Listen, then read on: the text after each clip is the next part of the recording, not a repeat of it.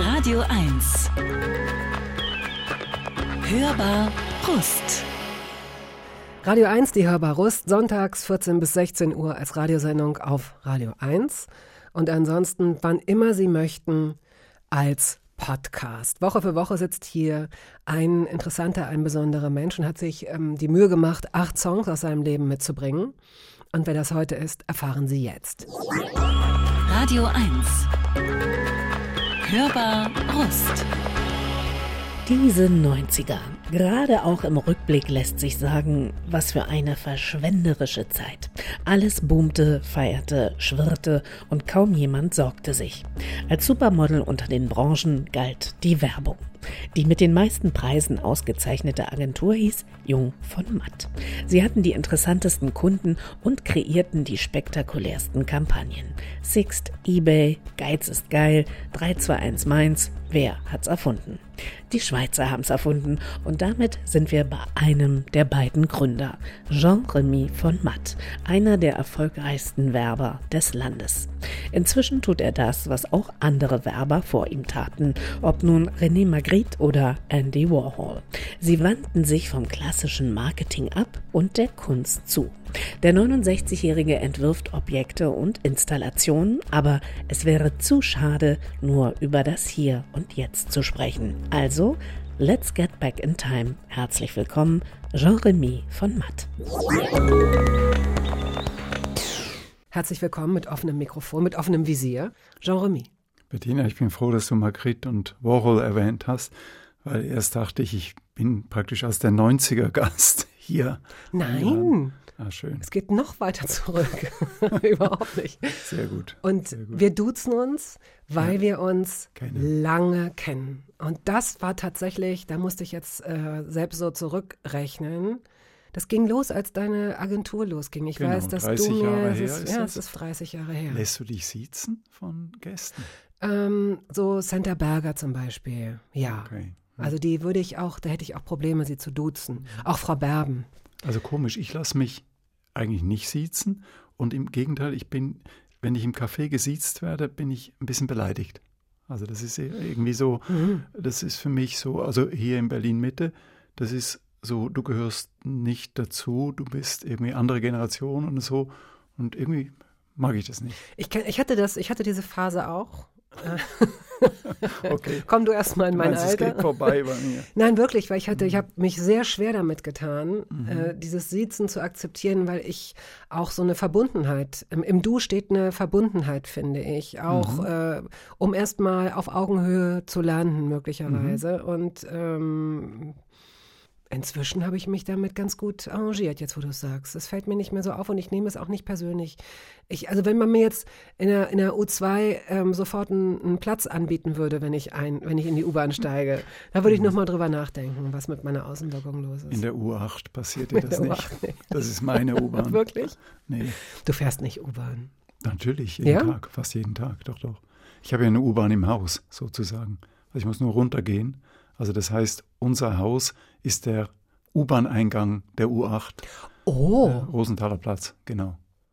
ah ja, okay, ja gut, dann fährt man mal eine Runde morgens. Und ich habe eine ich habe eine Bahncard 100 und die berechtigt ja auch zum U-Bahn-Fahren deutschlandweit, Busfahren, Tramfahren. Also ich bin täglich äh, unterwegs mit U-Bahn, weil du musst oder weil du willst? weil es in Berlin keinen Spaß macht, mit dem Auto unterwegs zu sein.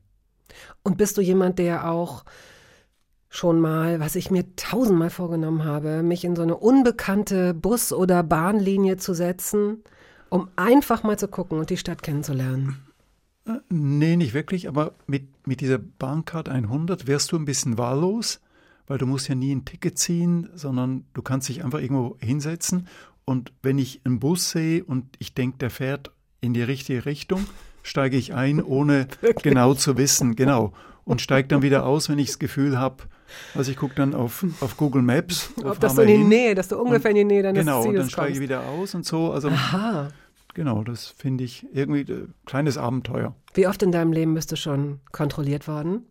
Ganz selten. Also eigentlich du vielleicht dreimal. Also selten erlebt. Und hast du jemals, bist du, bist du ein Typ, der schon mal, bist du schon mal schwarz gefahren? Nee, das liegt mir gar nicht. Nee, nee, da bin ich viel zu. Das ist ja schlimm bei mir. Äh, ich glaube, dass meine, das, das ist Schweiz. Wenn du in der Schweiz groß geworden bist, fährst du nicht schwarz. Ich weiß es nicht, vielleicht. Ein korrektes Land. Ja, das ist ja nicht das Verkehrteste. Menschen schämen sich so oft dafür, dass sie sich korrekt verhalten. Ist auch komisch, oder? Ich schäme mich dafür, ja. Eigenartig. Super korrekt, ja. Und was magst du daran nicht?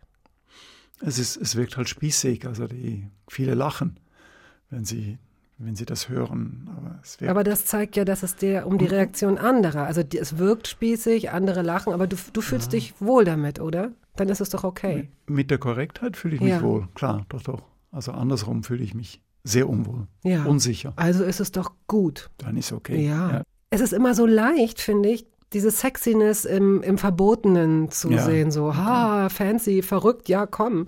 Und man schämt sich zu schnell dafür, dass man irgendwas auch korrekt macht. Also keine okay. Ahnung, man ist ja nicht automatisch langweilig. Du bist ja nur kein langweiliger Typ. Doch, doch. Also, bist du doch.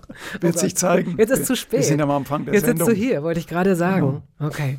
Dann, ähm, du hast auf jeden Fall mir die lustigste und in der Interpretation offenste Stichwortsammlung zugeschickt zu den Songs. Also ähm, wir bitten jeden Gast, uns so ein, zwei Stichworte für die Songs zu geben, für diese acht Lieder damit wir es erstens oder damit ich es chronologisch einigermaßen einordnen kann und damit man vielleicht auch es biografisch irgendwie so. Hm. Und Worte, die du mir so geschickt hast, heißen zum Beispiel Marienerscheinung, Drogen, peinlichster Moment, Einlaufhymne, nicht öffentliches Tanzen, kurz, kurz, lang, lang. Also das, genau. du legst die Latte wirklich sehr, sehr hoch. Hey, ja, ja. Ich hoffe, dass das ähm, lustig ja. wird. Ja, das ja. hoffe ich natürlich auch. Also es hat ein bisschen mit meinem Musikgeschmack zu tun, der gar keiner ist. Der ist sehr erratisch. Also ich hatte mir schon Sorgen gemacht. Ich dachte erst, es ist nur ein Podcast, dann hörte ich, es ist eine Sendung und ich dachte, ihr werdet viele Hörer verlieren, weil hier ist überhaupt keine Linie drin. Und am Schluss sind du vielleicht noch ein paar. Keine da. Ahnung. Du weißt nicht, was hier schon alles gespielt oder auch nicht gespielt okay. wurde. Erträgst du das nicht, wenn das so, so durcheinander ist und keine. Ist das für dich zu ungeordnet, dein eigener Musikgeschmack? Nee, ja, der ist, weißt du, der, der Musik, also die Begeisterung für Musik, die endete irgendwann. Also mhm. ich seit sicher 30 Jahren höre ich nur noch zufällig. Also höre ich mal, äh, wenn ich Fitness mache, höre ich ein bisschen. Ansonsten mache ich das Radio eher leise, wenn, wenn irgendwo Musik läuft oder ich höre Musik äh, äh, zufällig irgendwo in der mhm. Kneipe oder so. Aber ich habe mir nichts mehr gekauft, habe mich nicht mhm. mehr interessiert, äh, bin nicht auf der Höhe oder so, sondern wühle dann oft in, in meiner alten Opermusik rum, wo meine Söhne dann lachen und sagen, Mensch, wie alt sind die, die jetzt? Die sind Mitte 20, Mitte, Ende 20 und die finden meine Musik natürlich ganz fürchterlich. Äh, meine Frau übrigens auch. Was ganz lustig ist, also wir haben sehr viele Gemeinsamkeiten, meine Frau und ich, können uns sehr gut einigen über alles Mögliche, über Essen, über Urlaubsziele, mhm. über Einrichtungsgegenstände. Also äh, alles äh, geht wunderbar kongruent einher. Nur bei Musik sind wir weit auseinander. Also wenn ich in einen Raum reingehe und es plärrt gerade irgendetwas, was sie gerne hört. Ich finde das immer fürchterlich und mich ärgert das. Und sie weiß dann, dass sie es irgendwie leiser macht oder ausmacht und umgekehrt. Sie findet meine Musik grauenhaft. Also, also meine Opermusik, mein Hardrock. Also es ist ja. halt mit, mit äh, Songs, vielleicht so ähnlich wie mit Gerüchen, dass es schwierig ist, das auszuhalten, wenn man es nicht mag. Ne? Es gibt ja Leute, die, ja, die sagen halt einfach, ja, das Stimmt. war so Musik, die ich, hm. und manchmal ist es so wenn man so empfindsam ist, was das angeht, kann man, hat man nicht viel. Gut, aber wir fangen jetzt mal an und ich glaube nicht, genau. dass auf jeden Fall Song 1 ist total Hörerinnen und Hörer kompatibel. Prima. Das sind die Rolling Stones. Mhm. Um, ähm, Satisfaction. Das, hey, das ist ein Klassiker. Komm. Genau, genau. Also ich denke, jeder im, ungefähr in meinem Alter hat irgendeine Geschichte mit den, mit den Rolling Stones, also hat irgendwelche Berührungen. Ich habe gleich mehrere, und zwar, äh, du hattest erwähnt, Marienerscheinung. Also ein Rolling Stones-Erlebnis gehörte zu den Marienerscheinungen meines Lebens. Es gibt fünf. Also als, als Marienerscheinung äh, bezeichne ich Erlebnisse, mit einem starken emotionalen Impact, also unvergessliche Momente, die ich heute noch nach Jahrzehnten aufmalen könnte. Und bei den Rolling Stones, das war im Sommer 65, ist also länger her, ich saß mit meiner Schwester in Graubünden in so einem Ferien, in einem Ferienhaus vor einem Volksempfänger. Und damals gab es einmal die Woche gab's Hitparade in Radio Bero Münster, das war in der Schweiz so der, der, der öffentliche äh, Sender, gab es ja nur einen. Und da kamen die ersten Takte von Satisfaction. Und das hat mich so elektrisiert. Ich saß da äh, neben meiner älteren Schwester, an der ich sowieso sehr hing. Und diese ersten Takte, also das war für mich äh, war ein Erweckungserlebnis ohnegleichen. Also echt eine Marienerscheinung. Und das ging dann weiter. Äh, zwei Jahre später, 67, war ich in einem legendären Konzert von denen in Zürich im Hallenstadion. Legendär, weil das war, die Schweiz ist ja ein recht friedliches Land und Krawalle gab es dort eher nicht, aber das war ein Konzert, wo am Schluss alles zertrümmert wurde. Also Leute, die das erlebt haben, können heute noch davon reden. Es ist ja auch immer noch äh, leicht recherchierbar. Also mhm. wenn man im Internet mhm. irgendwie Hallenstadion Rolling Stones 67, dann hat man die ganzen Bilder von diesen äh, Zertrümmerungen. Und ich war da wahrscheinlich 14, ja, äh, müsste 14 gewesen, 14,5. Wahrscheinlich durfte ich nur mit meiner Schwester dahin, mhm. weil ich wunderte mich. Und ich wunderte mich auch, wer hatte denn das Geld, dass ich mit ein Ticket bezahlen konnte. Aber ist halt noch nicht so teuer gewesen wie heute. Und die Geschichte ging weiter. 73 habe ich die wiedergesehen und zwar in Bern im Wankdorfstadion. Das ist zufällig das Stadion, wo das Wunder von Bern stattfand. Da war ich dann schon 20 und kannte den Veranstalter und irgendwie kam es dazu, dass ich dann äh, nach der Show war ich im gleichen Restaurant und ich musste pipi und ich stand am Pissoir und neben mir stand Nein. Mick Jagger. Nein. Ja, doch, also wunderbarer Moment. Neben Mick bah. Jagger gepinkelt. Ja, großartig. natürlich. Und wie du Geschichten hast, daran merkt man, du bist Routinier. Da ganz ja. um die Dramaturgie zum Schluss stehst es du neben Mick so, Jagger. Es war so, ja, genau. Und das, was mir auffiel, war, er ist nicht groß. Also er war kleiner als ich, ich war 20, war schon ausgewachsen und ich weiß nicht, wie groß der ist, aber vielleicht 1,74 oder so. Und es ist ja so, dass man sich Stars immer überlebensgroß vorstellt, weil Größe ja mit Bedeutung korreliert. Ja. Also man ja. sagt ja auch, was weiß ich, Lewis Hamilton ist ein großer Rennfahrer, äh, er hat große Erfolge, manchmal auch große Niederlagen, also alles, was bedeutsam ist, ist eben groß, der ist auch nur 1,74. Also Mick Jagger war klein. Das ist das Einzige, was ich da mitgenommen habe. Ansonsten war ich. Naja, das ist doch ganz schön viel. Also ich ähm, würde dir noch gerne eine Frage stellen, obwohl wir schon wirklich äh, über die Zeit sind, bis die erste Musik kommt. Aber wenn Männer nebeneinander stehen äh, im Pessoir, dadurch, dass ich das nie tue, ja. man man müsste ja seinen Kopf um 90 Grad drehen, um sich ins Gesicht zu gucken. Man müsste ihn aber nur um 45 ja. Grad drehen, um sich zum Beispiel gegenseitig aufs, aufs Gemächt zu gucken. Tut man das? Tun, tun, gucken sich Männer gegenseitig aufs Gemächt, wenn sie nebeneinander stehen? Äh, ich hatte dir vorhin von meiner Herkunft erzählt. Die Schweizer machen sowas nicht. Nee. Ah, gut, das ist gut, gut zu wissen. das andere. Äh, ich habe das noch man nie ist gemacht. ganz dezent, man guckt geradeaus. Äh, ich habe wahrgenommen, dass er das ist. Ja. Aber ich hätte mich nie getraut, okay. zu gucken, ob der ja. ob er an der Stelle anders das ist auch ist oder nur so. Reicht so. Endlich haben wir jetzt die Musik.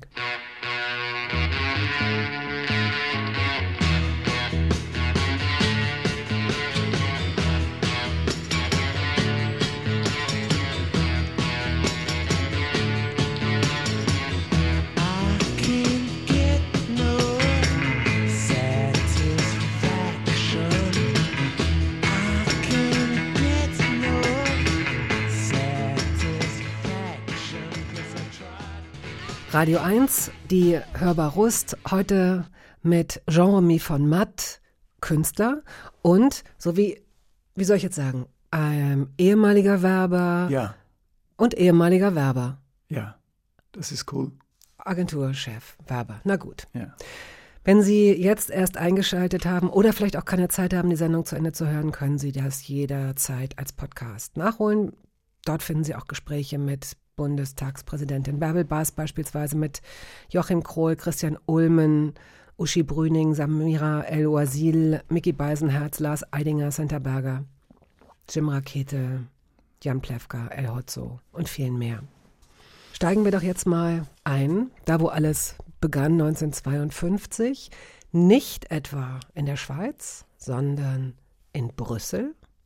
Du hast die ersten fünf Jahre deines Lebens, glaube ich, hast du die in Brügge verbracht oder? Genau, Ja. in Brügge. Also in Brüssel bin ich geboren, wahrscheinlich weil Krankenhaus besser war oder was auch immer. Und dann sind wir nach Brügge gezogen und da war ich fünf Jahre lang. Habe auch als Kind Flämisch gesprochen. Also das war sozusagen meine erste Sprache. Ich dachte, ihr habt zu Hause Hochdeutsch gesprochen. Äh, meine Mutter spricht Hochdeutsch und Französisch und äh, Flämisch kann die gar nicht. Aber ich habe das halt, ich war da im Kindergarten und da und Brügge ist ja in Flammen und dadurch habe ich so ein paar, also ich kann eigentlich nur, ich glaube, ich habe nur ein Wort gesprochen, das hieß Autotjes spielen, das heißt mit Autos spielen. Äh, sonst habe ich wahrscheinlich nichts. Okay. gelernt. Deine Mutter kommt, äh, es gibt ja einen deutschsprachigen Raum in Belgien oder eine, ein Gebiet, glaube ich, ne? Oder gab es Genau, zumindest? das ist ganz nah an Aachen, ja. Eupen. Eupen? Da ist meine Mutter her. Und dadurch ist sie praktisch Rheinländerin. Also so wie sie spricht, das war immer, das ist wie Deine Großmutter kommt aus Düsseldorf. aus Düsseldorf, ja genau. Okay, das, sind, das ist die mütterliche Seite und die väterliche Seite sind das ähm, Schweiz, Schweizer. dann Innerschweiz, also Hardcore Innerschweiz. noch. Ja. Wie haben die sich denn kennengelernt? Warum war dein Vater in, in Belgien? Ähm, die haben sich kennengelernt in Heidelberg, nee, nicht in Heidelberg, in Fribourg.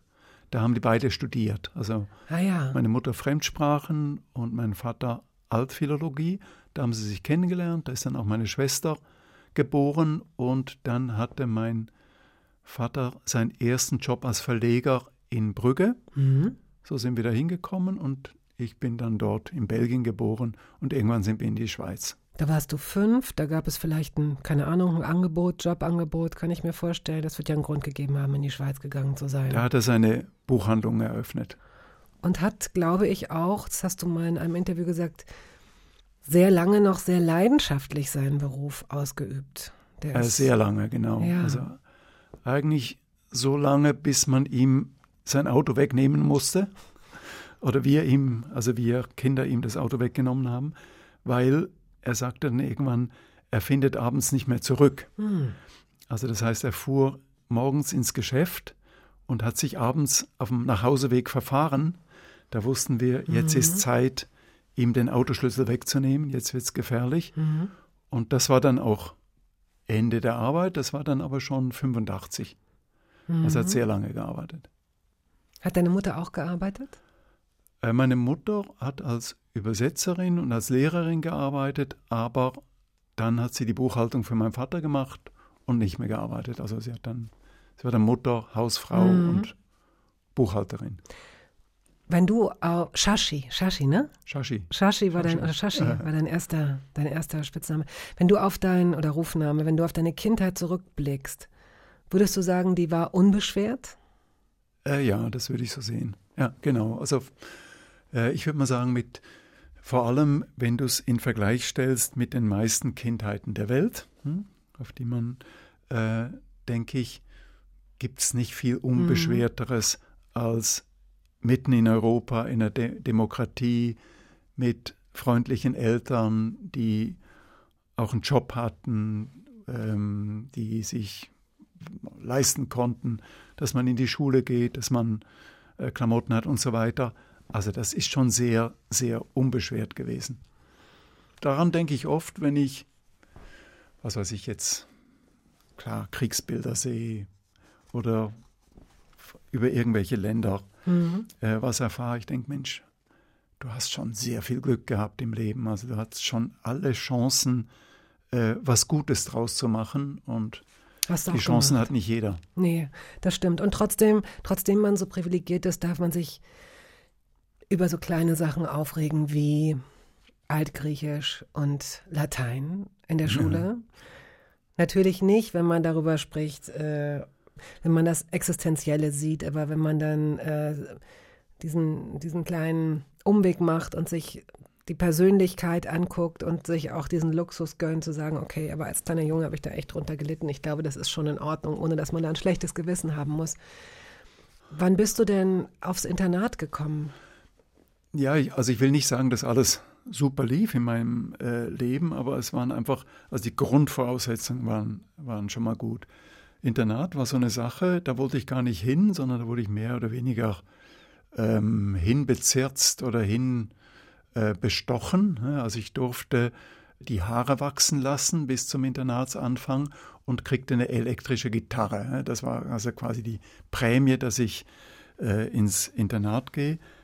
Ich habe das aber nie gemocht. Das war auch, ich finde schon aus heutiger Sicht eine harte Zeit. Ich war dort vier Jahre. Es war eine ähm, Benediktiner Klosterschule und der Tagesablauf oder die, die Verhältnisse dort waren aus meiner Sicht strenger als im Strafvollzug, also im Jugendstrafvollzug heute, Oh la la. weil wir hatten jeden Morgen 6 Uhr aufstehen, jeden Morgen heilige Messe.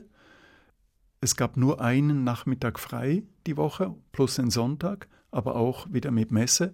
Wir konnten das Kloster nie verlassen, da waren also hohe Mauern, also wir konnten nicht raus.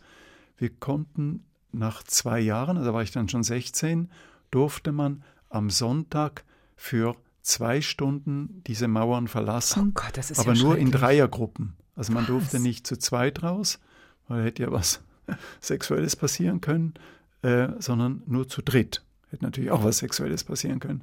Und man durfte nicht im Dorf einkehren, sondern man musste eine Laufleistung vollbringen. Also man durfte erst im nächsten Dorf einkehren. Einkehren heißt in eine Kneipe gehen und in dieser Kneipe selbstverständlich kein, Kein Alkohol, Alkohol trinken, trinken. sondern da durfte dann irgendwie eine, ein, ein Kakao oder eine Cola Ja, ja. Oder, oder sowas. Aber warum ähm, hast du dich nicht, also das heißt beschwert, aber hast du nicht darum gebeten, wieder in eine normale Schule zu gehen? Na, ich habe mich schon, äh, also ich habe äh, passiven Widerstand geleistet. Es war auch so, dass man, man hatte auch keine Kommunikationsmöglichkeiten. Du konntest nicht, also Internet gab es eh noch nicht. Du konntest auch nicht telefonieren. Äh, du konntest nur Briefe schreiben. Das habe ich dann mit meiner Schwester immer gemacht. Und wir waren nur dreimal im Jahr waren wir zu Hause. Also nur Weihnachten, Ostern und im Sommer durfte man nach Hause. Ja. Besuch gab es auch nicht. Das heißt, ich war immer drei Monate praktisch im Internat, ohne Kontakt zu meiner Schwester, zu meinen Eltern, äh, zu meinem Bruder. Also das war schon, ich, ich fand es ich fand's hart. Und Und es hätte dann- nichts gebracht, wenn du zu deiner Mutter, also ich weiß nicht, warum ich denke, dass dein Vater streng war, vielleicht war er das gar nicht, aber hätte das nichts gebracht, wenn du gesagt hättest, ich habe das jetzt ein Jahr versucht, ich merke, ich, äh, keine Ahnung, man sagt ja von sich nicht, ich bin ein sensibles Kind, aber eine Mutter spürt ja möglicherweise auch, das ist nicht das Richtige für den, das ist zu streng, es ist, oder würdest du sagen im Nachhinein, daher hast du deine Selbstdisziplin, Sachen durchzuhalten, dich nicht zu beschweren? Äh, da ist was dran. Also aus heutiger Sicht war es eine harte, aber eine gute Schule. Vor allem eben was Disziplin angeht, was Präzision angeht, auch eine gute Denkschule und so weiter natürlich. Und damals so Aufbegehren gegen die Eltern, irgendwie das war nicht so. Also meine Eltern waren schon eine Autorität. Ja, das verstehe ich. Das kann ich total verstehen. Es geht auch nicht um, um Aufbegehren, sondern eher um, äh, vielleicht hatte sie auch zu viel zu tun, vielleicht war ihr Leid auch zu groß. Ich will jetzt hier nicht überpsychologisieren, Ja. aber ähm, ich, ich habe gelesen, dass dein, dass du einen Bruder hat sie sehr früh nach der Geburt verloren. Ihr wart vier Kinder. Ja, ja. Ähm, ich weiß nicht, ob das eine Rolle gespielt hat, dass sie sich. Warum hat sie nicht gespürt, dass es dir so schlecht ging? Na, das Schlimme ist ja, man gewöhnt sich sehr schnell an solche Situationen. Ähm, also nach ein paar Monaten war ich halt Teil dieser Gemeinschaft, also dieser Schicksalsgemeinschaft Ja. im Internat und habe dann auch, es gab ja auch ein paar positive Dinge. Äh, ein wesentliches positives Merkmal war, dass man halt sehr viel Sport getrieben hat und man hatte immer eine Mannschaft beisammen. Ne? Also im Winter Okay. Eishockey, Hm. man hatte immer äh, äh, Kumpels beisammen, die miteinander spielten. Es war ein reines Jungs-Internat, Ja. was natürlich auch äh, suboptimal war, aber und Fußball, sehr viel Fußball gespielt und so. Und irgendwie habe ich einfach meinen mein Frieden damit gemacht. Also ich habe das irgendwie so als Gott gegeben äh, betrachtet und ich war dann einfach äh, dort und nach vier Jahren bin ich ja dann mehr oder weniger rausgebeten worden, also mehr oder weniger rausgeflogen und da war ich dann wieder in der Stadt. Wir spielen jetzt erstmal Parole, Parole mit Dalida und Alain Delon, ein wunderbares Duett, das auch zeigt, wie unterschiedlich Frauen und Männer sind vielleicht oder, oder wie unterschiedlich man ein und dieselbe Situation oder ein und dieselbe Liebesgeschichte wahrnehmen kann. Und danach hören wir uns an, warum du das ausgesucht hast, ja? Mhm.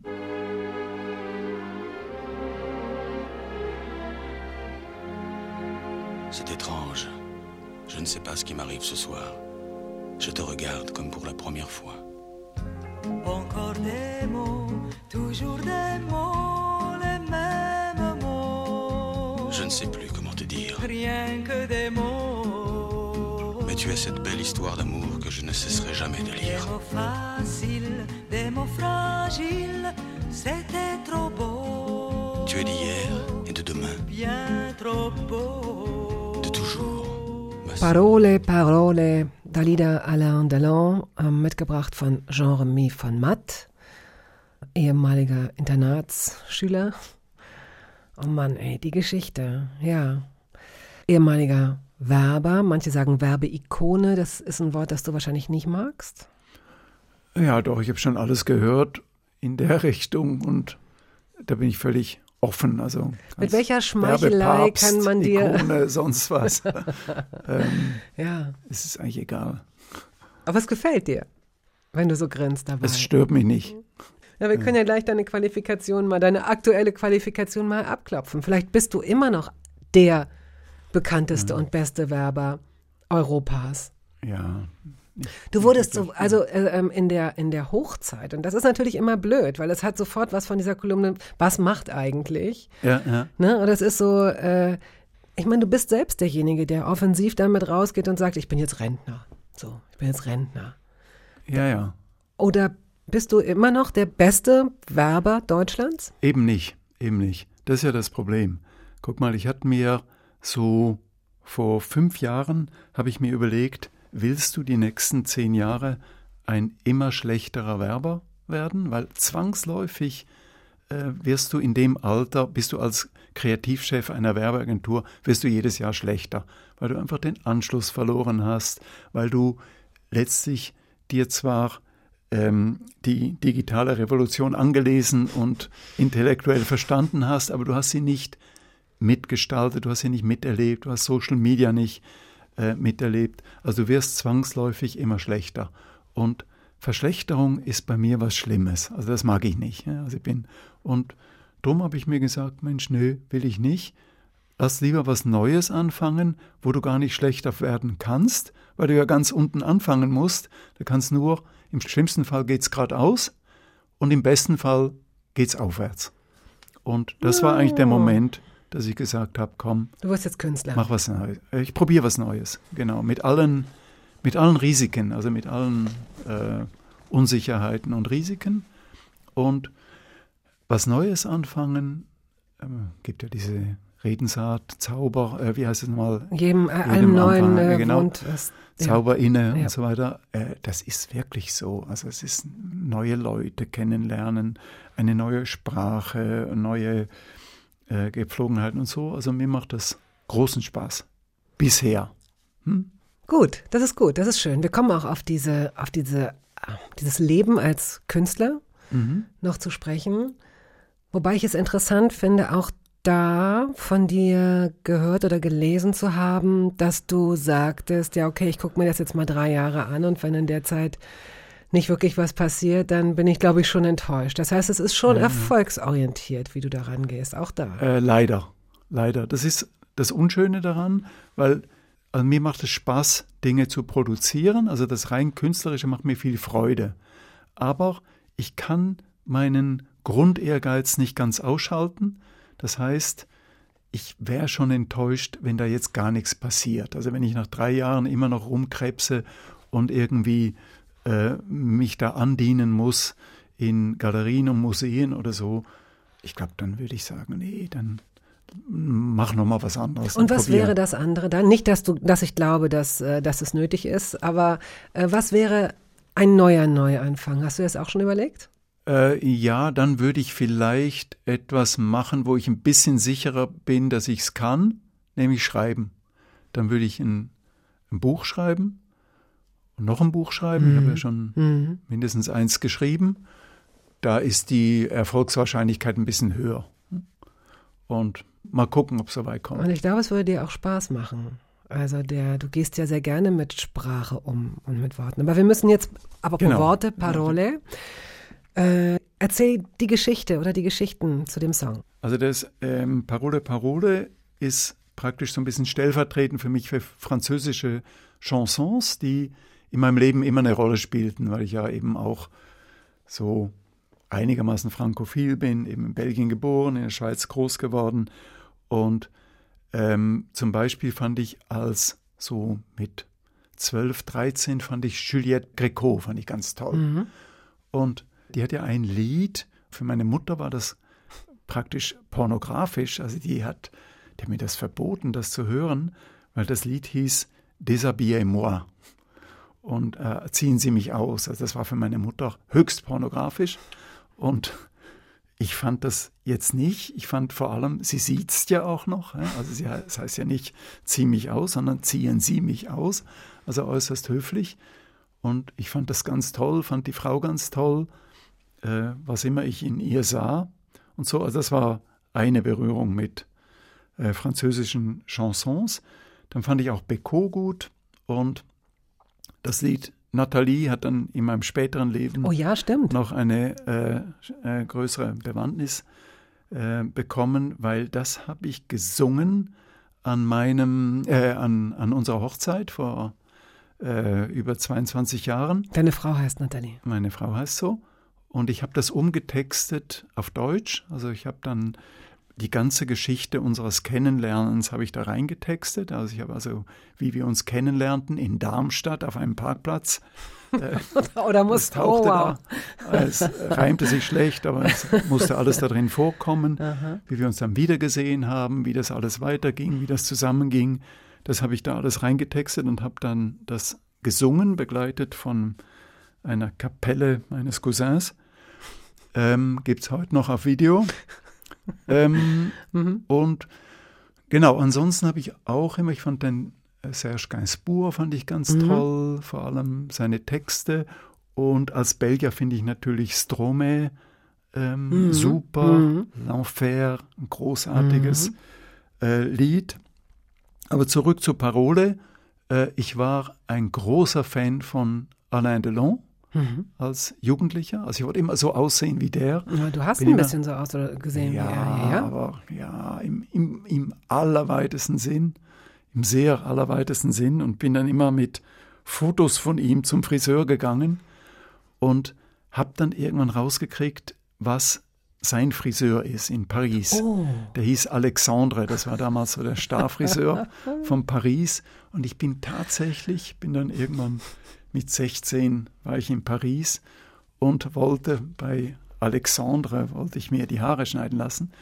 Das klappte dann nicht, weil es zu teuer war, aber ich stand da rum, also ich bin dahin gepilgert und war da in dem Laden drin, bin dann wieder rausgegangen, enttäuscht, aber ich war total vernarrt in Alain Delon und habe ihn sogar kennengelernt vor kurzem, also vor etwa vier Jahren bei einer Veranstaltung, durfte ein Selfie mit ihm machen und durfte ihm erzählen, dass unser zweiter Sohn als zweiten Namen Alain hat.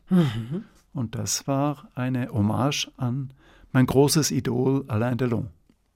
Okay. Ja. Hast du andere Helden oder Idole kennenlernen dürfen in deinem Leben? Ich meine, du hattest mit wirklich illustren Personen zu tun und hast es noch.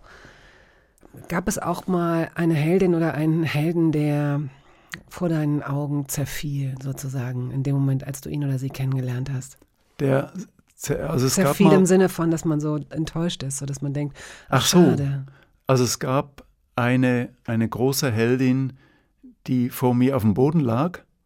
Äh, aber dazu kommen wir gleich beim Oh. übernächsten Song. Äh, Oh Gott, da kann ich noch nur, ein bisschen. Ah, beim übernächsten Song. Aha, da bin ich ja echt gespannt.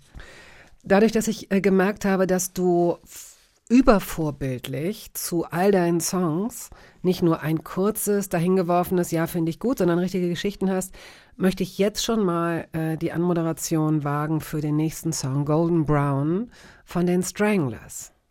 Warum dieses Lied? Ähm, ja, das steht so ein bisschen stellvertretend für die Punk- und New Wave-Zeit. Ähm, war jetzt nicht so meine Zeit, also Punk nicht so unbedingt, New Wave ein bisschen mehr. Stranglers fand ich dann schon sehr gut. Äh, insbesondere dieses Lied, das ist ja auch ihr erfolgreichstes gewesen.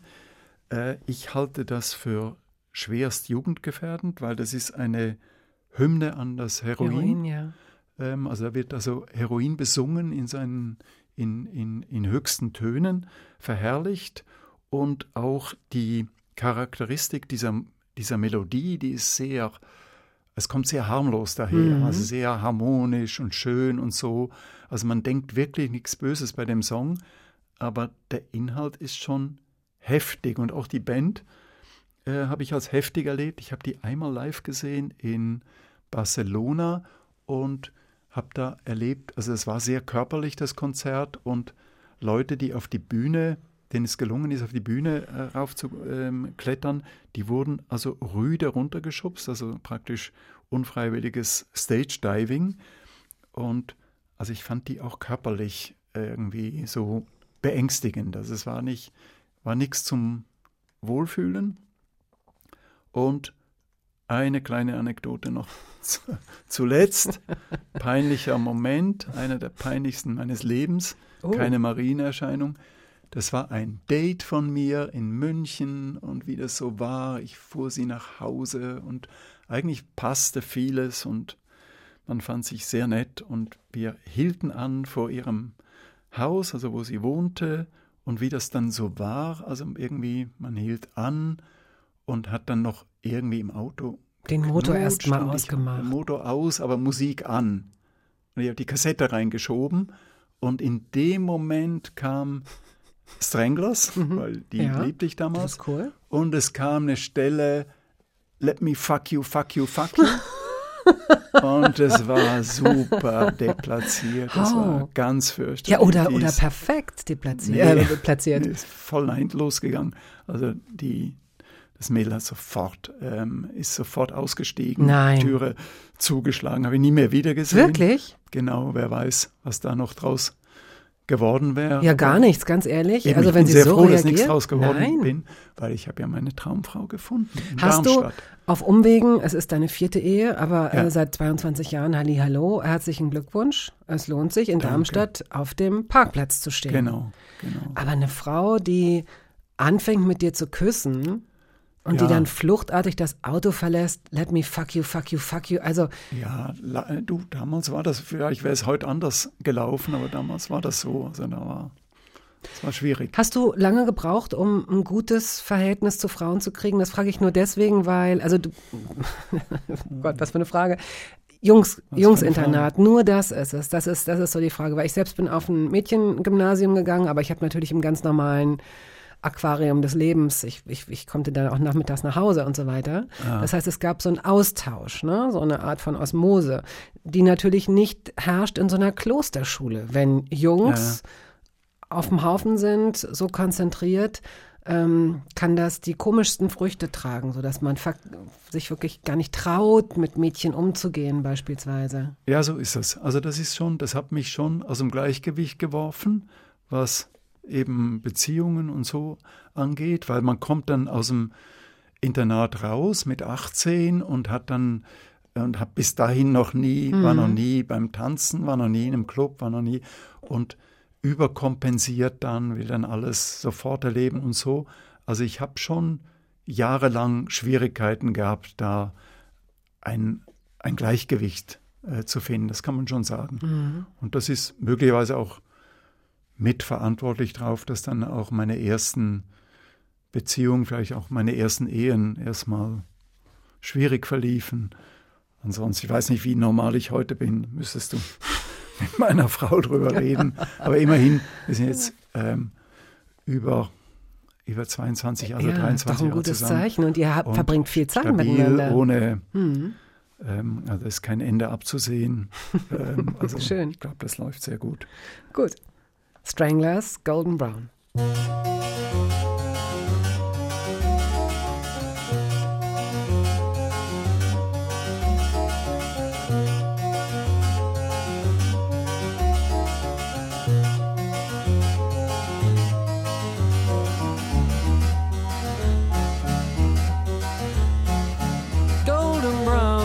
texture like sun lays me down with my mind she runs Radio 1. Hörbar Brust. Die Hörbar Rust, sonntags zwischen 14 und 16 Uhr als Radiosendung und wann immer Sie möchten als Podcast. Mein heutiger Gast, der beste Werber Deutschlands. Auf jeden Fall der Gründer der Agentur Jung von Matt, Holger Jung und Jean-Remy von Matt haben diese Agentur, die Werbeagentur gegründet, die es immer noch gibt. Du bist nicht mehr ihr Vorsitzender, hätte ich fast gesagt.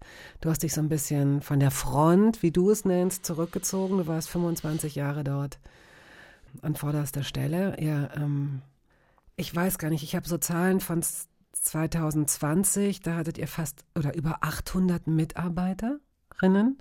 Wie viele sind es heute? Hast du das Also heute sind es ungefähr 1200. Wow. Und ich war schon, also an vorderster Front, also ich war 25 Jahre, äh, war ich sehr eng dran, Tag und Nacht Mhm. und am Wochenende und so. Also ich habe das sehr intensiv betrieben, in jedem Detail. Also die Agentur war schon mein, mein Alles. ne? Also ich habe, äh, ich war fleißig, kann man sagen. Ja, du warst fleißig. Ich ähm, habe auch viel gelesen, was ich äh, in dem Fall nochmal besonders, was ich eigentlich immer mache, aber in dem Fall nochmal besonders, gerade weil wir uns von früher kennen und weil ich einen Teil deines Lebens verfolgt habe und äh, aber natürlich nicht alles weiß, was da, was deinen beruflichen Werdegang angeht. Ich habe halt die Erfolge gesehen, die ihr eingefahren habt. Ich habe diese ganzen sehr, sehr äh, erfolgreichen Kampagnen, die teilweise geflügelte Worte geworden sind, ob es jetzt eine Kampagne für die Bild war, bitte deine Meinung oder wer hat es erfunden, das ist ja auch, das weiß jeder in Europa könnte das jetzt zuordnen, ja, das ist einfach so, das ist so für die Ewigkeit gemacht äh, oder auch Geiz ist geil. Kann man mögen, muss man nicht mögen. Auf jeden Fall ist es ein geflügeltes Wort geworden oder so eine Sache, an der man sich reiben kann und die viele Menschen kennen. Also, wenn wir jetzt kurz mal von deiner Biografie schon mal vorspringen und erst gleich erzählen, wie du überhaupt zum, zu diesem Job gekommen bist. Natürlich glauben viele Menschen oder haben viele Menschen geglaubt, dass dieses Werbetexter sein oder sich so eine Kampagne einfallen lassen oder so ein Claim, dass das so ein Moment ist, da sitzen diese fancy Werber oder Werberinnen in einer Badewanne oder in einem Café und dann fällt ihnen das ein und das ist es dann. Aber das ist richtig harte Arbeit.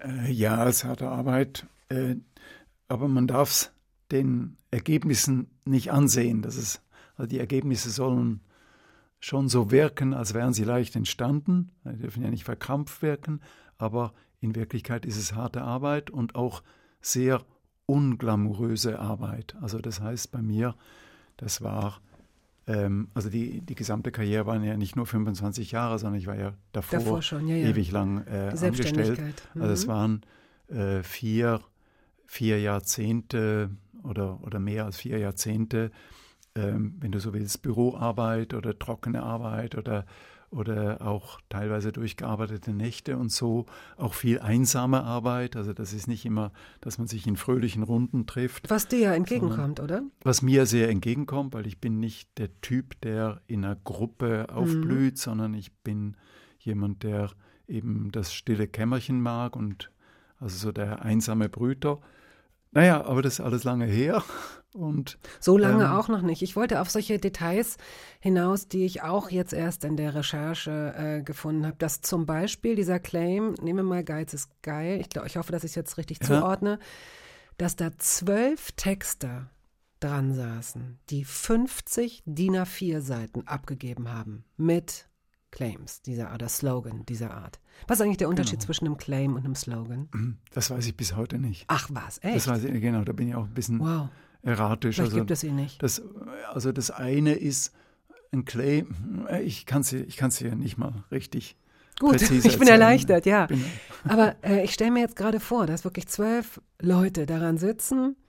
Richtig, das ist, also das hat mich wirklich erstaunt. Ich weiß, dass Werbung, ich habe so ein bisschen deswegen mitgekriegt, weil das, weil ich selbst Jahrgang 67, ich hätte selbst kurz überlegt, die Werbung war zu der Zeit, in der ich beruflich mich entscheiden wollte, wie auch viele andere, ähm, das Sammelbecken für alle, die nicht so genau wussten, die irgendwas Kreatives, die gerne mit Psychologie ein bisschen, mit Fotografie, mit Design, mit Grafik und äh, mit Wort vor allen Dingen. Und die nicht Journalisten geworden sind, die sind dann vielleicht, haben versucht, in irgendeiner Werbeagentur unterzukommen. Ein Sammelbecken sensationeller Talente, möglicherweise auch.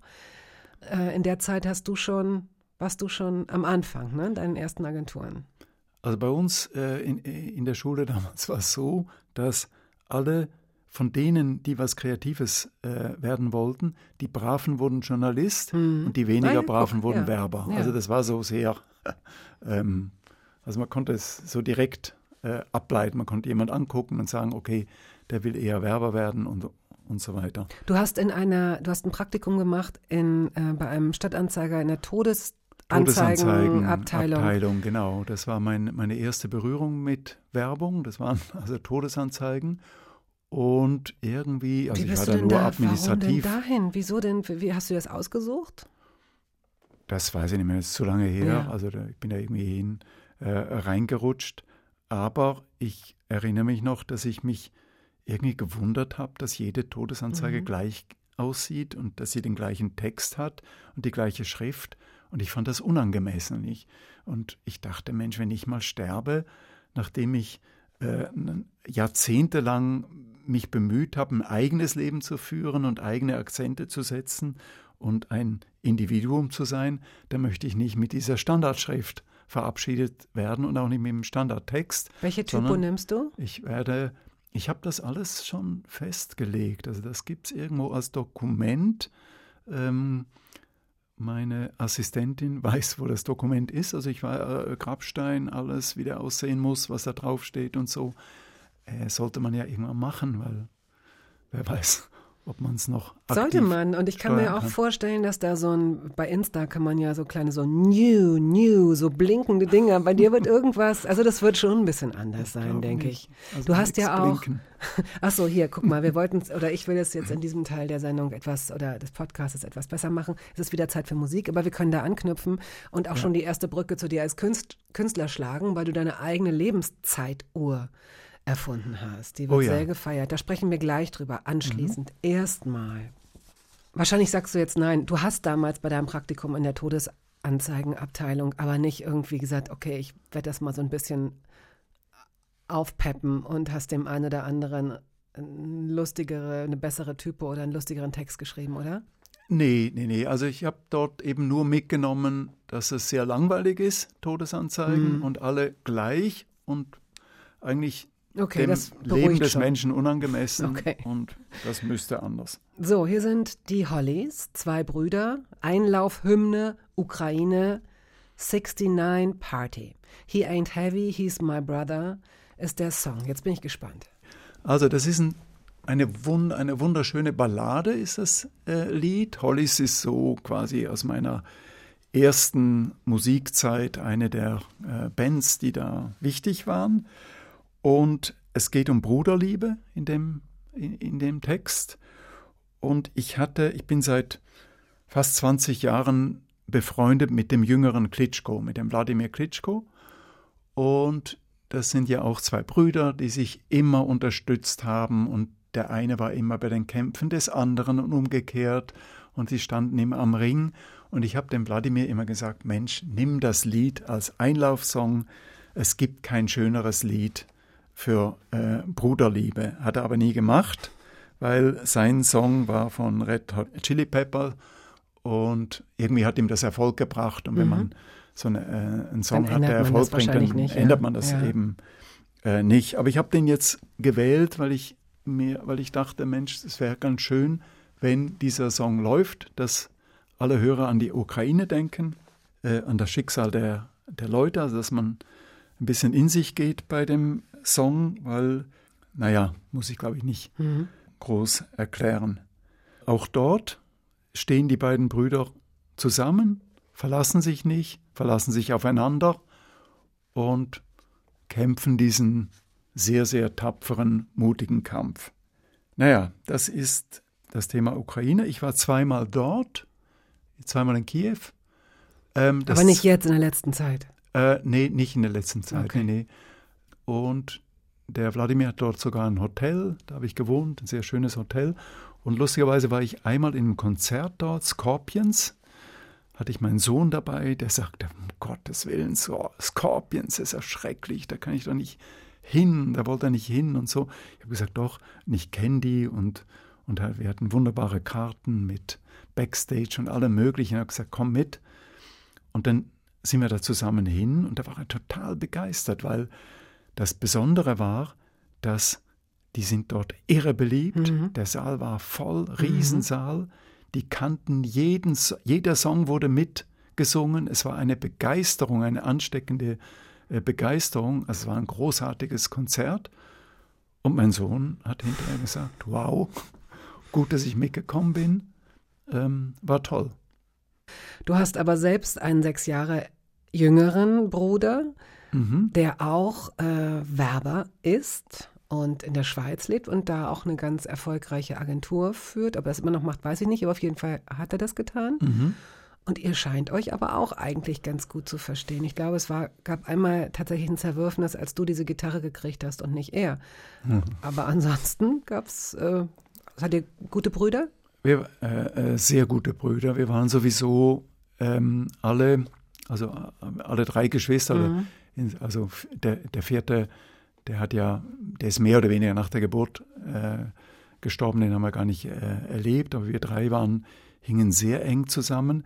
Meine Schwester und ich sogar gefährlich eng, weil als Kind konnte ich nicht einschlafen, wenn ich nicht ihre Hand hielt. Also ich musste immer ihre Hand halten, um einzuschlafen. Sie war zwei Jahre älter und eines Tages fanden das meine Eltern unnatürlich. Die dachten, Mensch, nee, das geht in Richtung Inzest, Inzest, oder ich ja. war keine Ahnung. Also, äh, und haben unsere Betten auseinandergerückt. Und da war ich unglaublich traurig und bin dann ganz alleine als kleiner Junge in den Wald gegangen und habe einen Stock gesucht, der lang genug war, dass ich wieder und habe den dann versteckt unter dem Bett und wenn meine Mutter uns gute Nacht gesagt hat und das Licht ausgemacht, habe ich den Stock rausgeholt und dann habe ich den Stock meiner Schwester in die Hand gedrückt und ich und dann haben wir so so bin ich dann eingeschlafen. Also, ähm, also das zeigt nur, wir hingen sehr zusammen und mit meinem Bruder habe ich nach wie vor einen engen Draht. Also wir telefonieren alle zwei, drei Tage und tauschen uns aus und ganz schön. Also das ist für mich auch, für mich ist auch wichtig, dass unsere zwei Söhne, dass die einen, Ja, einen, einen, ja. einen guten äh, Ja. Draht zueinander haben. Also ich finde das etwas Besonderes. Ich lege da Wert drauf. Oder ich kann es ja nicht steuern, aber mir wärmt es das Herz, dass meine zwei Söhne eben, die sind jetzt gerade zusammen nach New York geflogen. Ich fliege übermorgen dazu und so. Also mir wärmt es das Herz, dass das so zusammengeht. Woran ist deine Schwester gestorben? Die war 48. Oh je, das ist, ja, die, äh, am Ende war es Kehlkopfkrebs und äh, sie hatte ein am Ende unglückliches Leben. Da kam vieles zusammen. Also viel zu früh gestorben mit 8 48. Schade, hat jetzt auch meine, meine Ehe nicht mehr erleben können, also meine Frau nicht mehr erleben können. Und so, ja, Ja. tragisch. Meine Mutter leid. ist auch viel zu früh gestorben. Die ist mit 73 gestorben, hat auch nicht mehr weder meine Söhne erlebt, meine Söhne haben meine Mutter nicht erlebt und, und so weiter. Das finde ich alles Mhm. sehr, sehr schade. Aber Okay. Naja. Gut, wir hören jetzt diese, die Hymne, die Hymne für die ähm, Brüderschaft oder Geschwisterschaft, sagen wir mal so. Vielleicht eine Hymne für die Liebe.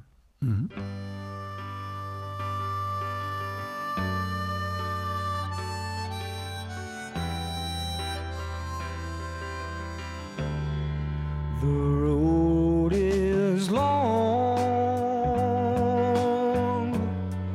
with a many a winding tongue that leads us to who knows where, who knows where. Jean-Remy von Matt ist heute hier zu Gast. Er ist ein weltbekannter Werber.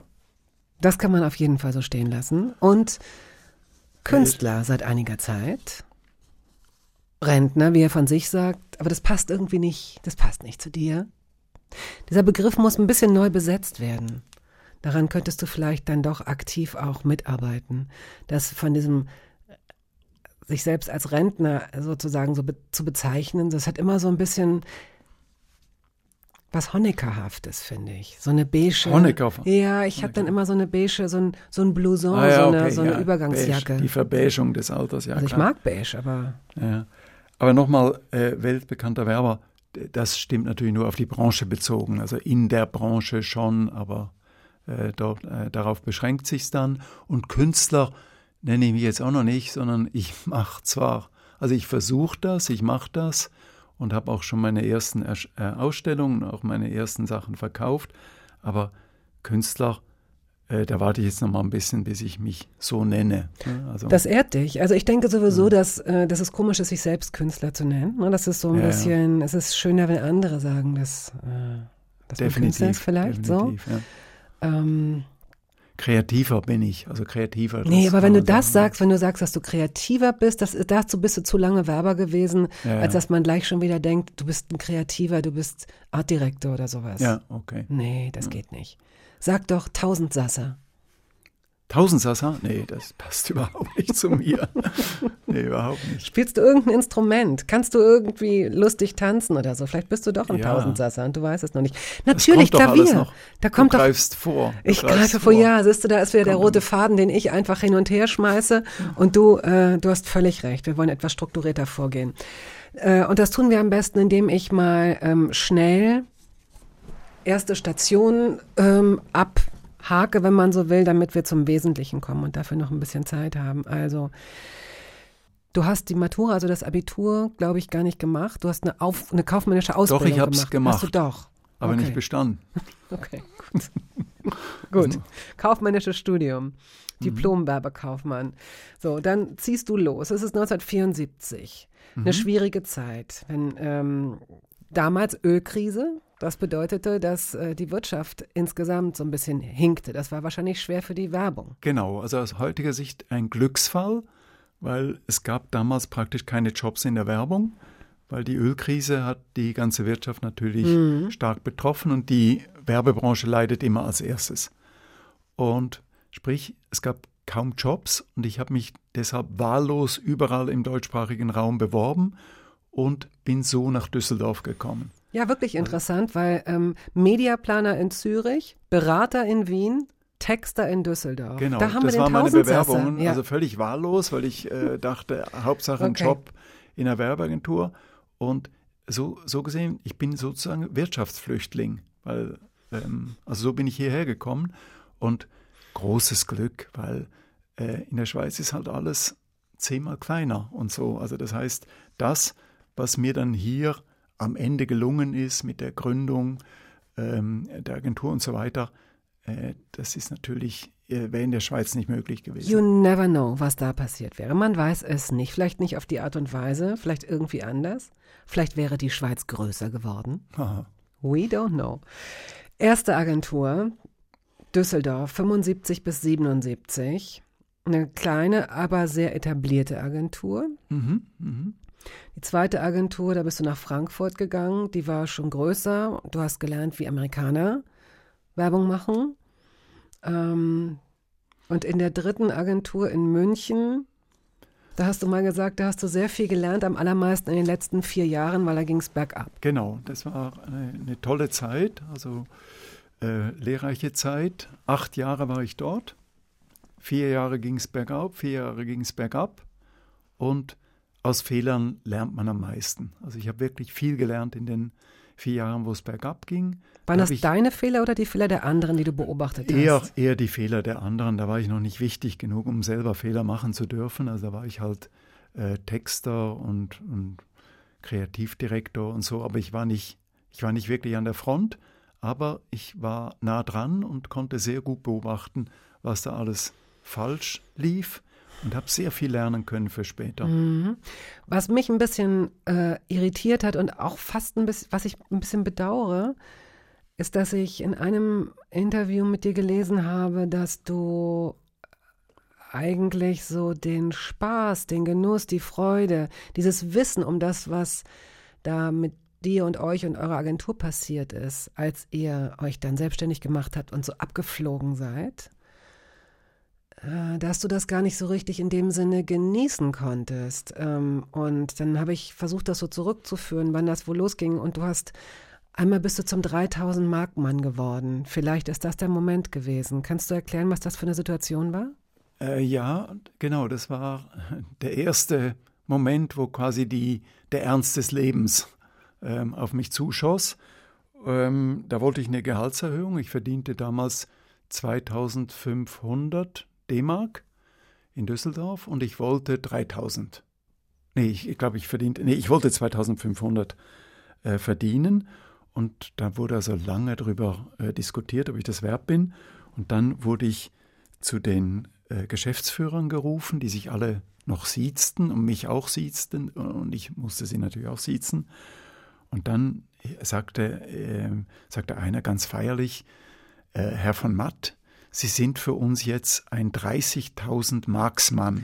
Ah, 30.000. Ein 30.000 Marksmann, Ja. weil ich pro Jahr eben dann 30.000 Mark. Und Ah. wissen Sie, was das bedeutet? Ich sagte, nee, wusste ich natürlich nicht. Äh, das bedeutet, dass wir von Ihnen jetzt etwas mehr Ernsthaftigkeit verlangen, weil ich war ein fröhlicher Vogel, habe viel Späße gemacht und so. Also, und ich ging wie mit Bleiplatten beschwert, äh, ging ich aus diesem äh, Raum heraus und ich wurde von dem Tag an schlechter, weil plötzlich wurde ich ernsthaft und war irgendwie belastet und ich dachte, Mensch, jetzt darfst du keinen Scheiß mehr machen. Und äh, also irgendwie war die Fröhlichkeit raus. Und wenn du so willst, bei unserer Agenturgründung äh, ist vielleicht ein bisschen was Ähnliches passiert, weil ich behaupte, wenn man gründet, im, im ersten Jahr ähm, steuert man etwas, also man, man gründet etwas und ab Jahr zwei wirst du gesteuert. Also bist du quasi Opfer deiner Gründung oder du bist nicht mehr selbstbestimmt, sondern du wirst, also du bist dann in einer Tretmühle ging ja noch, weil die Tretmühle geht ja geradeaus, sondern du bist in einem permanenten Druck, jedes Jahr Wachstum, jedes Jahr besser, jedes Jahr mehr Preise oder so. Also ich habe den Erfolg, den wir hatten oder den wir oder wir noch haben, ich habe das nie genießen können, sondern ich kam immer irgendwie abends völlig fertig aus dem Büro, weil jeden Tag, äh, das ist ja eine sehr volatile Branche mit, mit vielen Unwägbarkeiten. Also Kreativität ist ja eine leicht verderbliche Ware, da geht immer viel schief, äh, viel futsch, Kunden gehen, wichtige Mitarbeiter äh, hauen ab und so weiter. Also äh, ich kam jeden Abend geprügelt aus dem Büro, ging dann irgendwo in eine Kneipe und da kam mir jemand entgegen und sagte, herzlichen Glückwunsch. Und ich dachte, was meint der mit herzlichen Glückwunsch? Es ist doch alles schiefgelaufen. Naja, da hat mir wieder irgendeinen Preis gewonnen oder einen Etat gewonnen oder so. Äh, ähm, also ich habe das nie genossen und lustigerweise, seit ich da nicht mehr an der Front stehe, ähm, seit ich ähm, also jetzt eigentlich meinen Traumjob habe, der da lautet, äh, keine Verantwortung mehr, aber überall reinreden. Also du bist Berater, wenn man so will, oder? Genau, wie, wie du genau. sagen? Also das Mhm. heißt, heute habe ich, also ich, ich helfe da und dort und versuche mich nützlich zu machen und wenn es was und, und versuche auch was weiß ich, mit Netzwerk zu helfen oder mit einem Vortrag oder, oder, oder so. Also ich engagiere mich schon, aber ich habe die, die Verantwortung ist Mhm. eben übertragen, die ist eben sehr in, in sehr guten Händen. Das heißt, ich bin für nichts mehr verantwortlich. Und das ist eine wunderschöne Sache, weil dieser Verantwortungsdruck, den habe ich in, in, der, in der gesamten Laufbahn, den habe ich nur einmal im Jahr äh, so live mitbekommen. Das waren immer die Weihnachtsfeiern. Da kam ich in einen Raum, da waren tausend Menschen und ich dachte, um Gottes Willen, diese tausend Menschen haben ihr berufliches Schicksal in deine Hände gelegt und du musst dafür sorgen, Na dass ja, das nächstes ja, Jahr ja, irgendwie ja. funktioniert. Du musst die Gehälter und alles Mögliche und die, und die äh, äh, Karriere, äh, die Ambitionen, die die haben, dem musst du, dem musst du irgendwie gerecht werden. Äh, also Weihnachtsfeiern waren für mich immer eher bedrückend, weil ich also nur an Weihnachten die geballte Kraft oder die geballte Verantwortung gespürt hast. äh, äh, ja. Verantwortung gespürt habe. Glücklicherweise gab es Alkohol bei diesen Feiern. Aber warum warst du dann so lange in, also du bist, du bist ja auch nicht gegangen. Ihr hättet die Agentur auch verkaufen können für sehr viel Geld, sehr viel früher. Ähm, es hat dich ja, du sagst, du bist jeden Abend wie ein geprügelter Hund nach Hause gekommen. Es war immer dieser Druck da, du hast keinen Spaß gespürt. Warum, was, was hat dich denn dann ja auch nicht fünf, sondern 25 Jahre dabei gehalten? Na, du hast, äh, du hast eine Verantwortung äh, gegenüber deinem Partner natürlich. Also, äh, ähm, Ja, aber ihr wart ja auch Freunde. Du hättest ja auch sagen können, pass auf, Holger, wir, wir machen jetzt noch zwei Jahre und in der Zeit wickeln wir das irgendwie ab und ich besorge dir eine gute Nachfolgerin oder ich kann nicht mehr oder ich will nicht mehr oder ich will Künstler werden oder Eiskunstläufer oder irgendwas in der Art. Nee, du, die Verantwortung geht weiter. Du hast sie gegenüber den Mitarbeitern, du hast sie irgendwo auch gegenüber deinem eigenen Lebenswerk, gegenüber den Kunden. Also irgendwie abhauen war für mich nie eine Option, auch nie ein Gedanke. Und ebenso wenig verkaufen, weil uns war immer bewusst, okay, Verkauf, das ist schön fürs Geld. Also natürlich hätten wir dann irgendwie einen Sack Geld gekriegt.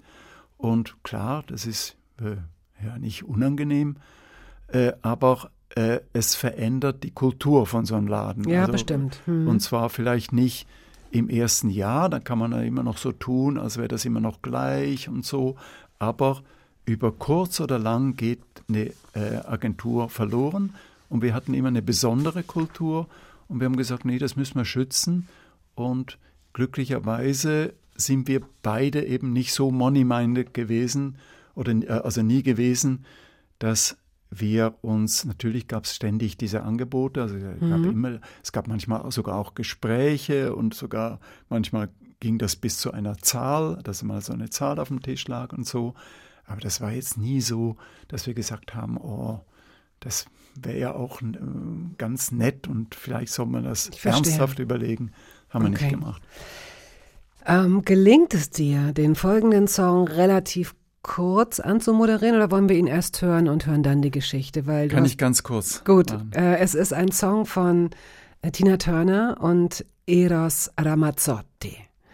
Oder kann ich Ja. so wenig zu sagen? Also das eine ist, also ich bin schon auch italophil. Ich mag Italien, ich mag das Essen dort und mag die Leute dort und so weiter. Also so gesehen die Sprache, bin auch dabei, das irgendwie zu lernen. Ähm, das andere ist, Tina Turner war ein großer Schwarm von mir. Die fand ich also, also nach, nach meiner Juliette Greco-Phase ist dann irgendwann Ja. äh, Tina Turner äh, mein Idol und meine Göttin äh, gewesen. Und natürlich habe ich mich gefreut, als sie dann irgendwann nach Zürich zog. Dachte ich, Mensch, sie kommt mir geografisch näher ähm, als, äh, als Zürcher. Und eines Tages lag sie vor mir auf dem Boden. Äh, das war auch ein, ein, es war nicht eine Marienerscheinung in meiner Definition, aber es war schon ein großartiger Moment. Und das war bei einem Wochenendausflug mit einem Boot in Südfrankreich mit Freunden. Und zu den Freunden gehörte auch das Ehepaar Tina Turner und Erwin Bach. Und ich hatte unseren älteren Sohn dabei. Und der spielte am Boden mit seinem Auto auf dem, auf dem Schiff und Tina Turner hat sich zu ihm auf den Boden gelegt und hat mit ihm gespielt. Also vor meinen Augen mein Sohn und Tina Turner äh, Auto spielen. Ja, das war schon ein besonderer Moment in meinem Leben. Aber mehr ist dann, äh, mehr war dann nicht. Also, also mehr geht auch, glaube ich, wirklich nee, mehr nicht. geht nicht.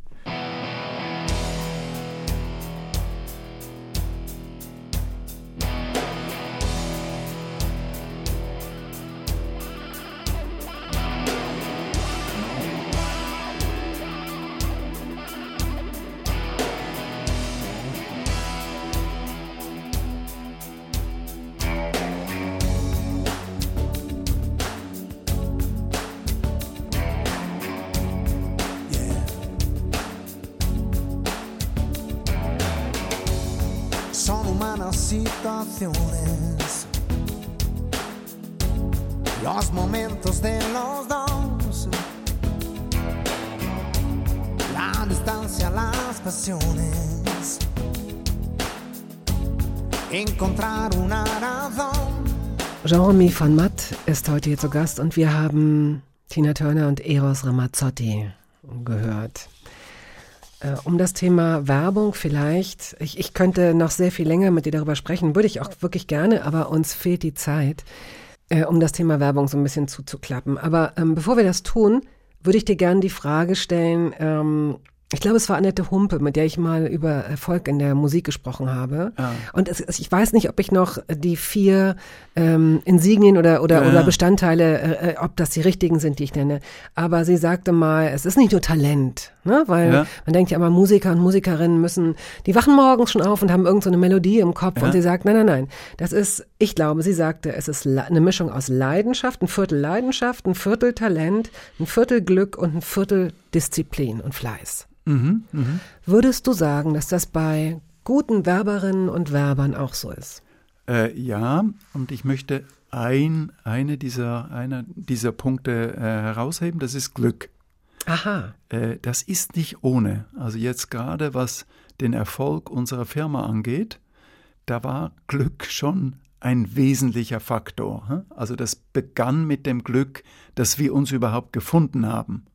Äh, Holger und du. genau. Ihr habt euch selbstständig gemacht 1991, muss man dazu sagen. Ihr Genau. kamt aus einer anderen sehr erfolgreichen Springer und Jacobi, wart da auch Geschäftsführer von bestimmten Units, glaube ich, habt euch dann entschlossen, dass ihr euch selbstständig macht. Und, Genau, Äh, wir haben ja eine, eine, eine sehr schräge äh, Geschichte, wie wir zusammen, wie wir uns kennengelernt haben. Wir waren mit der gleichen Frau verheiratet. Also Ach meine Gott, Ehe- stimmt, Genau, ja. meine erste Ehefrau war auch seine erste Ehefrau. Ah. Aber, äh, aber das, ah, ja. Genau, aber das macht ja äh, also eine Partnerschaft nicht sicherer, sondern das ist natürlich gut Glück, so eine Firma ähm, äh, zu zweit zu machen. Und wir waren oder wir haben uns als ähm, optimal komplementär erwiesen. also Dann- wieder, äh, oder ähm, wie sagt man, gegensätzlich eigentlich. Ne? Ge genau, ge gegensätzlich, aber eben äh, hervorragend ergänzend. Äh, es, es gab nie Neid äh, gegenseitig, sondern man hat sich immer über die Erfolge des anderen gefreut. Wenn der eine nicht äh, performt hat, war immer der andere zur Stelle oder so. Also das und die äh, unsere Lebenswege haben sich auch sehr parallel ähm, entwickelt. Also es war nicht plötzlich der eine ähm, dabei, dass er gesagt hat, äh, ich möchte jetzt viel mehr Urlaub haben und der andere wollte irgendwie eine Weltkarriere oder so, sondern wir haben uns, also wir waren wirklich wie ein perfektes Ehepaar und das ist schon mal großes Glück. Das Okay. große Glück haben äh, nicht viele, wie viele Partnerschaften gehen auseinander oder funzen nicht so gut. Funzen nicht so gut. funzen- Aber das ist jetzt auf Partnerschaft bezogen. Wenn du jetzt aber sagst, okay, ich habe in meinem Leben so viele ähm, erfolgreiche und erfolglose Leute kennengelernt, die bei uns äh, arbeiten wollten oder gearbeitet haben oder auch Kollegen und Kolleginnen oder auch Konkurrentinnen oder Konkurrenten. Was würdest du sagen, wie, wie ist dieses Kaleidoskop zusammengesetzt aus diesen, aus diesen Teilen, wenn du sagst, das sind richtig gute Werberinnen und Werber? Ja, alles wichtig. Also alles, was du genannt hast, ist wichtig. Ich könnte jetzt nicht ein Ranking machen, weil ich kann wirklich nur sagen, alles ist wichtig. Leidensfähigkeit ist wichtig, Disziplin Ja. ist wichtig, Talent äh, äh, sowieso. Äh, also eins, was du vergessen hast und was ganz wesentlich ist, ist Freude. Also wenn du keine Freude hast an dieser Materie, äh, Werbung, also wenn du ähm, ich sag immer, wenn du morgens nur fürs Gehalt aufstehst, dann, hast, dann bist du in der falschen Branche.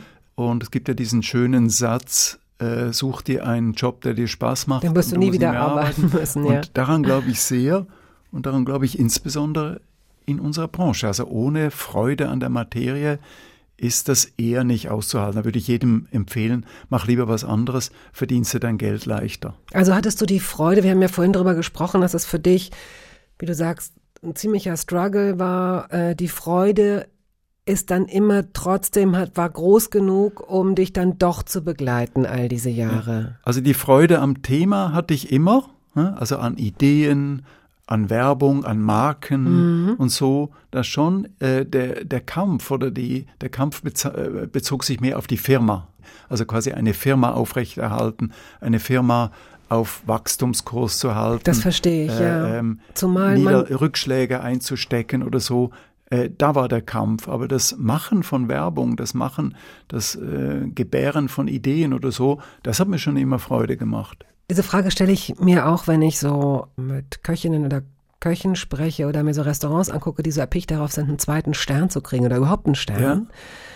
Dann denke ich mal, ich kann das verstehen für einen kurzen Moment und dann aber denke ich, wow, da, fortan wird es nur noch der Stress sein, diesen zweiten Stern nicht zu verlieren oder diesen einen Stern nicht zu verlieren. Das ist sehr, sehr ähnlich. Das ist sehr, sehr ähnlich. Ähm, äh, also was ich geschildert habe, also plötzlich wirst du praktisch gesteuert von deinem eigenen Erfolg. Ja. Also dein, dein eigener Erfolg hängt dir im Nacken, weil du darfst ihn nicht, also du musst ihn ja irgendwie halten. Ja. Und halten reicht auch nicht, sondern du musst ihn irgendwie ausbauen. Und genauso wie, äh, wie, wie so ein Sternekoch, der um Ja. seinen St- äh, war, war bei uns, gab es eben auch diese Rankings. Und wenn du da mal auf Platz eins bist, willst du im nächsten Jahr nicht auf Platz zwei stehen. Okay. Und, und, und so. Und das ist natürlich ein, ein permanenter Druck. Apropos Druck, Zeitdruck, lass uns diesen letzten Gesprächspart auf jeden Fall der Kunst widmen und dem Umswitchen. Also Ja. ähm, ich würde gerne mit dir über eines deiner Kunstwerke sprechen, diese Uhr, von der ich gerade schon, die ich vorhin schon mal erwähnt habe. Äh, Carpe Vitam Clock heißt die. Ja. Carpe Vitam Clock. Gut, also vielleicht können wir zu deinem ähm, bisherigen Weg als Künstler sagen, dass du ganz unbescheiden deine erste Ausstellung im Zentrum für Kunst und Medien in Karlsruhe hattest mit Talking Tubes und man kann dazu sagen, dass das ZKM, also das ist schon eine erste Adresse. Da hast du Vorschusslorbeeren, kann man sagen, bekommen, aber das hätten die natürlich auch nicht gemacht, wenn sie sich nichts davon äh, versprochen hätten. Und es macht sich natürlich gut in so einer Vita, dass deine erste Ausstellung da gelaufen ist. Ähm, Äh, ist das immer noch? Läuft das immer da, noch? Äh, nee, das, äh, das stimmt, das macht sich gut. Aber wie gerade erwähnt, Auch schon die Latte hoch, schon das hoch. ist Mhm. Druck. Okay, schon ja. das ist, weil das habe ich äh, unterschätzt. In der Tat ist das ein sehr renommiertes Museum, Mhm. ein tolles Museum in der falschen Stadt, wenn du mich fragst. Also es ist einfach schwer, nach Karlsruhe äh, Leute ähm, hinzukriegen, wie auch immer. Aber schon das ist jetzt Druck, Mhm. weil das war eine, eine, eine schöne, erfolgreiche Ausstellung. Litt ein bisschen drunter, dass es Corona-Zeit war, da waren nicht wahnsinnig viele Besucher, aber Ja. es kam trotzdem gut an. Und naja, jetzt muss es irgendwie weitergehen. Hä? Also und seither sind auch ein paar Dinge äh, äh, passiert, das, aber das geht schon langsam. Also da ist schon einige Demut nötig, um diesen Weg äh, tapfer zu gehen. Ja, Ne? gerade für jemanden, der so erfolgsverwöhnt ist. Ne? Also du, du hast tatsächlich, wenn du mehr gearbeitet hast, mehr Ideen, du warst, du hast dich auch nicht geschont, es hat dir Freude gemacht, aber du hast auch wirklich viel Zeit reingesteckt, du warst sehr, sehr ehrgeizig und bist auch vom Leben belohnt worden. Und vielleicht ist es so, dass dieser Flirt mit der Kunst dich auch in so hin und wieder in so Grenzen weist, weil du bestimmte Dinge nicht beeinflussen kannst. Das ist einfach so. Absolut, absolut. Beispielsweise jetzt, also ich war es immer gewohnt, dass Presse hatte sich immer eher für mich interessiert. Ne? Also wenn ich irgendwie was zu erzählen hatte oder ein Interview angeboten habe, dann, dann ging das immer, da haben sich die Türen geöffnet. Aber äh, das habe ich dann auch wieder mit meinen Kunstprojekten versucht und dann merkst du plötzlich, nee, äh, das wollen die gar nicht, ja, die wollen mich jetzt nicht. Äh, die haben mich in einer anderen Schublade, also gerne nochmal ein Interview über Werbung oder über Wirtschaft oder über Marketing, aber über Kunst mit dem zu reden? Nö, warten wir mal ab. Ja, vielleicht ist dieses Abwarten aber gar nicht so verkehrt, weil möglicherweise kann man bestimmte Dinge nicht forcieren. Also ich finde das eigentlich den gesünderen Lauf der Dinge und ich glaube, würdest du auch finden, wenn es sich dabei nicht um dich handeln würde, weil du sagst dir natürlich, okay, ich bin Ende 60, ich habe mich jetzt entschieden, diesen neuen Weg zu gehen. Du bist ungeduldig. Du willst, dass diese, diese Dinge, dass du die jetzt erlebst, dass du die, also kann ich mir jedenfalls vorstellen, möglicherweise, dass du äh, nicht Ja. diesen langen Weg gehen musst, den aber, glaube ich, viele Künstlerinnen und Künstler gehen. Und die, wenn du mit, mit etablierten Künstlerinnen und Künstlern sprichst, werden die dir teilweise von 15, 20, 25 Jahren erzählen, die das gebraucht hat. Man kann sich nicht einfach positionieren, oder? Naja, ich habe ja nicht mehr so viel Zeit, womit wir bei der Uhr wären. Ja gut, erzähl von der Uhr, damit Ähm, genau, uns die Zeit also ich nicht hatte davon läuft. Bei einem Geburtstag, das war äh, 91, 39. Geburtstag muss das gewesen sein. Genau, da hatte ich äh, mir so, da war ich allein, da habe ich mir so Gedanken gemacht und dachte, warum zählen wir eigentlich nur die Jahre, die hinter uns liegen? Viel spannender ist doch, was vor uns liegt. Also müsste es eine Uhr, also wenn wir im Kühlschrank auf die Milchpackung gucken, wollen wir doch nicht wissen, wann die hergestellt wurde, sondern wir wollen wissen, wie lange die noch frisch ist. Und wenn ich im Auto auf die Tanknadel gucke, möchte ich ja nicht wissen, wie weit ich schon gefahren bin, sondern wie weit reicht es noch. Also müsste es eine Uhr geben, die mir zeigt, wie weit es bei mir, wie lange ich noch frisch bin, wie lange es bei mir noch reicht. Dann habe ich dann, das dauerte dann ewig, weil kompliziert, habe ich dann diese Uhr gebaut, also meine eigene Lebenszeituhr. Ausgehend vom statistischen Lebensalter Genau, seit deiner von- Geburt oder wie? Vom, von meinem statistischen äh, Lebenserwartung. Lebenserwartung bei Geburt. Und diese Uhr steht seither in meinem Wohnzimmer und tickt vor sich hin. Und das Besondere ist, die Uhr, das ist so eine Digitaluhr mit Sekunden. Äh, Sekunden ist wichtig, weil die Uhr muss sich ja bewegen. Also man muss, man muss drauf gucken, man muss sehen, da tut sich was, oder da, da rinnt etwas weg. Es läuft so ein Minus-Countdown oder wie? Was Ja, ist denn, was, was ist denn deine, deine Lebenserwartung bei Geburt gewesen? Das war irgendwas mit 79,8 oder, oder, oder, oder se- 76, das we- weiß ich nicht mehr genau. Also es hat, es hat sich ja stark verändert und es verändert sich ja äh, jedes Jahr. Lustigerweise geht's oder nicht lustigerweise, sondern tragischerweise geht's gerade im- ein bisschen zurück äh, durch Corona, also Ja, die äh, ja. Lebenserwartung äh, äh, bei Geburt. Ähm, aber für mich ist das, die Präzision ist gar nicht das Entscheidende, sondern das Entscheidende an dieser Uhr ist nicht, dass sie jetzt genau einen Todeszeitpunkt ja. errechnet, wie soll sie es auch Ja. machen, weil da müsste man ja noch Kriterien wie ich rauche nicht, ich saufe wenig, ich mache viel Fitness und so weiter. Ich habe den plötzlichen Kindstod überlebt. Ich habe Mhm. ich habe mich mit 18 nicht mit dem NSU-TTS um den Baum gewickelt. Ich bin nicht äh, an AIDS gestorben, an Corona auch nicht. Das müssen wir ja alles reinrechnen, sondern das Besondere an der Uhr ist, sie macht verrinnende Zeit sichtbar. ja, Also das Sichtbarmachen von Zeit. Und wir denken ja sehr viel über Ressourcen nach, gerade in letzter Zeit, aber wir vergessen oft die wichtigste Ressource, die wir selbst haben, das ist unsere Zeit, also unsere Lebenszeit. Und wir gehen auch sehr fahrlässig damit um. Wir vertrödeln sie mit Jobs, die uns keinen Spaß machen, mit toxischen Beziehungen, also ich nicht, aber andere, ähm, mit äh, was weiß ich, mit langweiligen Urlauben, mit langweiligen Strandurlauben oder so. Also wir machen viel Zeug, wo wir hin, hinter uns fragen, Mensch, jetzt haben wir wieder so viel Zeit verschenkt für. Ja, man weiß ja, wenn man drinsteckt, nicht immer, dass man diese Zeit verschenkt, sondern sie, äh, vielleicht trägt es auch dazu bei, äh, keine Ahnung, irgendwelche Erfahrungen zu machen, sich kennenzulernen, sich selbst. Klar, aber, man, aber, aber es gibt zum Beispiel viele Beziehungen, die sollte man einfach abbrechen. Da bin ich völlig weil- deiner weil- Meinung. weil Wir müssen vor allen Dingen auch leider unsere Beziehung hier gleich abbrechen. Die Zeit rinnt. Ach, Gott. Musst du noch, ähm, um das Uhrenthema abzuschließen, Ja. Brauchen wir vielleicht noch ein, zwei Sätze. Also die wird, wenn, wenn du, sagen wir mal, das 76 Jahre, sie ist auf 76 Jahre gestellt, also da ist noch ein bisschen was, was du auf der Uhr hast, Genau, nämlich noch ziemlich genau sieben Jahre. genau. Und dann ungefähr. ist sie bei Null und zählt wieder hoch und alle 15 Sekunden kommen zwei Sätze, in dem die, also Ja. sieht man zwei Sätze.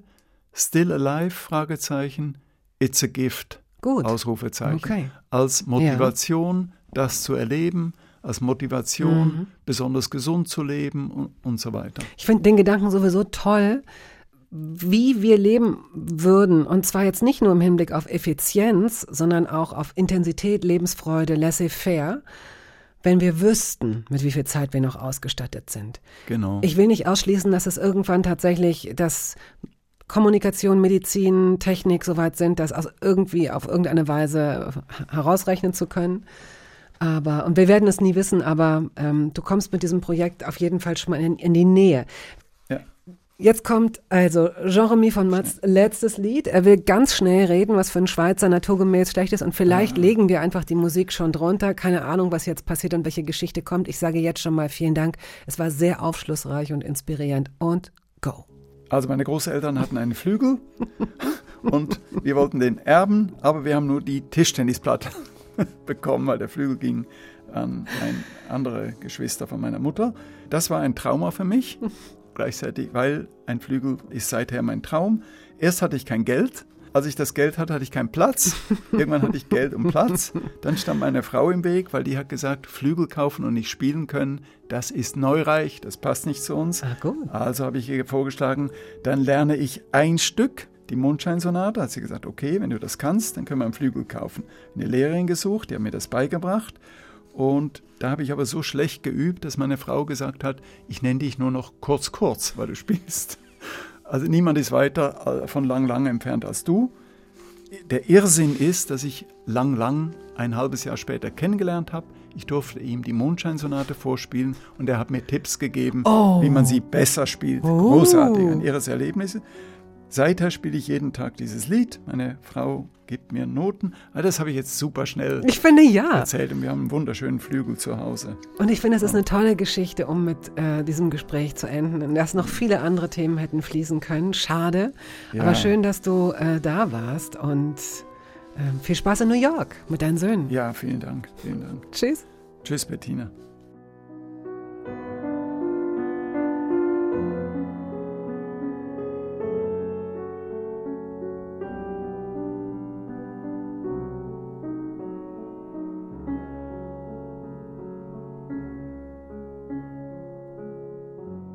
Das war der Podcast der Radiosendung Hörbar Rust.